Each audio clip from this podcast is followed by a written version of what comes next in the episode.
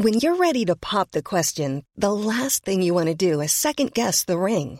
At Bluenile.com, you can design a one of a kind ring with the ease and convenience of shopping online. Choose your diamond and setting. When you find the one, you'll get it delivered right to your door. Go to Bluenile.com and use promo code LISTEN to get $50 off your purchase of $500 or more. That's code LISTEN at Bluenile.com for $50 off your purchase.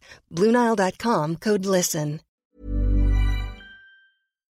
En España, un megavatio hora de energía eléctrica vale 5.970 pesos, mientras que la misma cantidad en México vale 987 pesos.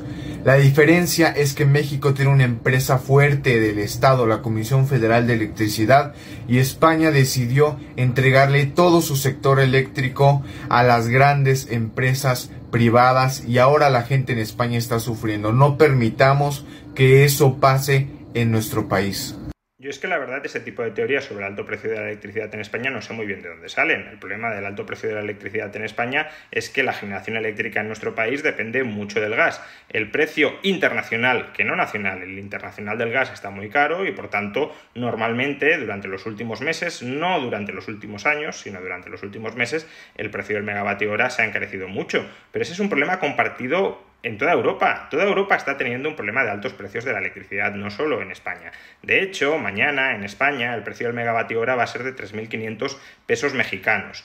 En comparación, otros países europeos que sí tienen, a diferencia de España, empresas públicas de electricidad que además son predominantes en sus mercados, como es por ejemplo Italia o como es por ejemplo Grecia, el precio del megavatio hora mañana va a ser de 5.000 pesos colombianos, más caro que en España. La diferencia no está en que Italia o Grecia tengan empresas públicas. Si esa fuera la diferencia, la empresa pública encarecería el precio de la electricidad.